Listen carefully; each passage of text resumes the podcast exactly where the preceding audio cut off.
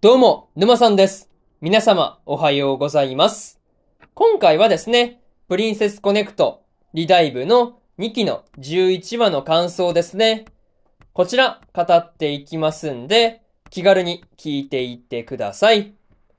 というわけで、早速ですね、感想の方、入っていこうと思うわけですが、まずは一つ目ですね。シャドウから逃げろというところで、勇気たちがですね、街中に現れたシャドウから逃げ回っていたわけなんですが、まあ、こう、勇気を担いでいたことで、怪我をしてしまったイカッチを、まあ、重くないっていう風に言いながら、まあ、勇気が逆にイカッチを担いで逃げてくるっていうところがですね、すごく印象的なところでした。また、勇気とイカッチが危ないっていうところで、まあ、こう、耳とみそぎと強化の3人が、まあ、鳥の魔物をですね、呼び出して、まあ、こう、襲ってきていた巨大なシャドウを倒してしまったっていうところで、まあ、こう、それによってね、誰も死傷者が出なかったっていうところで、ほっとしたところではありますね。まあ、実際、イカッチのお母さんやチャーリーもすごくね、安心したような表情をしていたんで、本当にこう誰かで一人でもね、死んでしまうっていうようなこととかがなくて、まあ、全員無事でよかったなぁと思ったところではありますね。まあ、それと、シャドウにこう逃げている時に、挟み撃ちにされてしまったっていう時に、まあ、とっさに横にあった橋を渡っていくっていうところは、ま、さすがに予想通りなところではあったんですが、まあ、まさかね、その渡っている橋を巨大なシャドウがこう出てきて攻撃をしてくるっていうところがですね、まあ、予想外でびっくりしたところではあありましたね。まあ、そういうところで、まず一つ目の感想である、シャドウから逃げろというところ終わっておきます。でですね、次、二つ目の感想に入っていくんですが、戦闘狂との戦いというところで、まあ、王宮の奥の方では、クリスティーナとトワイライトキャラバンのメンバーが戦っていたわけなんですが、まあ、5対1の状況でも、クリスティーナの方が優勢なんだっていうところで、まあ、正直、恐怖しか感じなかったなというところですね。また、メタモル・レグナントが言うには、まあ、クリスティーナの力っていうものが、まあ、絶対防御と絶対攻撃の二つだったわけなんですが、まあ、こう、正直、チートすぎるだろっていう風に言いたくなるような力ではありましたね。まあ、にしてもね、ミツキと、まあ、エリコと、ナナカの三人のピンチっていうところにですね、仲間であるルカとアンナの二人が加勢してくるっていう展開もですね、まあ、なかなか胸熱すぎる展開ではありましたね。まあ、ただ、戦闘狂のクリスティーナが、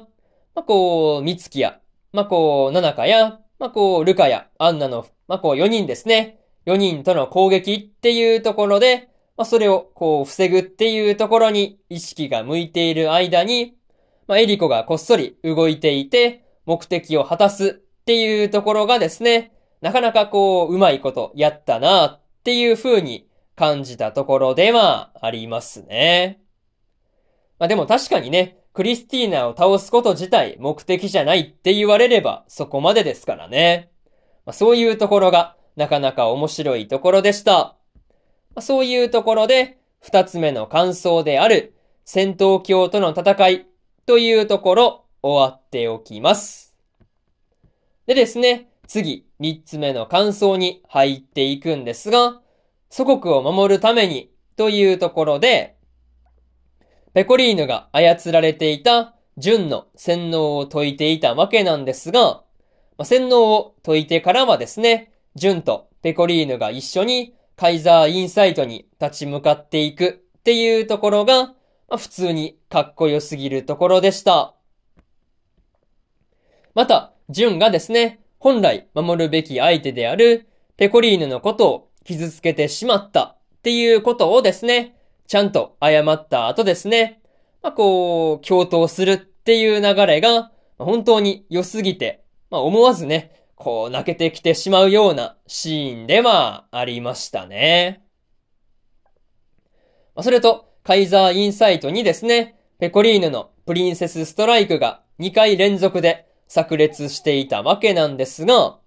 あ、そこで、こう、ようやくですね、カイザーインサイトを倒すことに成功したっていうところにはね、なかなかほっとしたところではありましたね。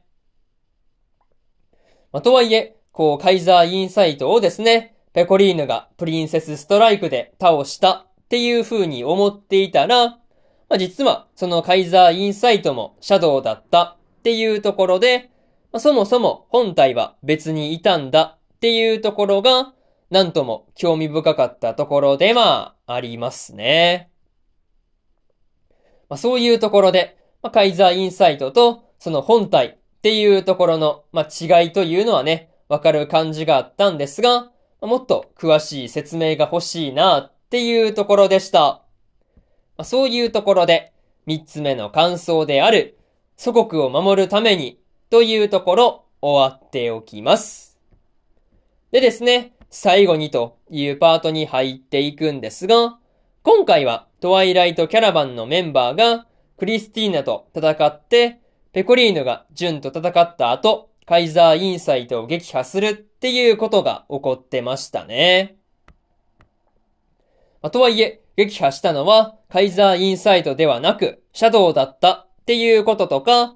まあ、こう、ラストでは雰囲気からして別の人物が出てきたりっていうところで、ややこしい感じになってしまってました。それと、コッコロがアメスから勇気のことをサポートするように言われていたわけなんですが、それがどう現実世界に反映されているのかっていうところがですね、やっぱり気になるところですね。まあ、とりあえず、ラストで戦いに割って入ってきた勇気が、まあ、逆転のきっかけになったりするのかなっていうところで、そこを今から楽しみにしていようと思いますというところで、今回のプリンセスコネクトリダイブの2期の11話の感想ですね。こちら、終わっておきます。でですね、今までにも2期の1話から9、えー、10話の感想はですね、それぞれ過去の放送で語ってますんで、よかったら過去の放送もですね、合わせて聞いてみてくださいという話と、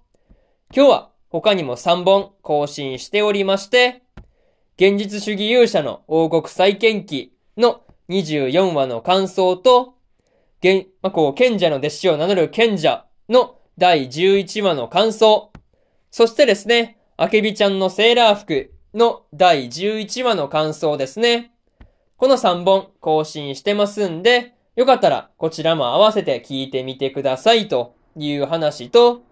明日はですね、失格門の最強賢者の第11話の感想と、オリエントの第11話の感想、そしてですね、箱詰め交番女子の逆襲の第12話の感想ですね。この3本更新しますんで、よかったら明日もラジオの方聞きに来てくださいというところで、本日4本目のラジオの方終わっておきます。以上、沼さんでした。それじゃあまたね。バイバイ。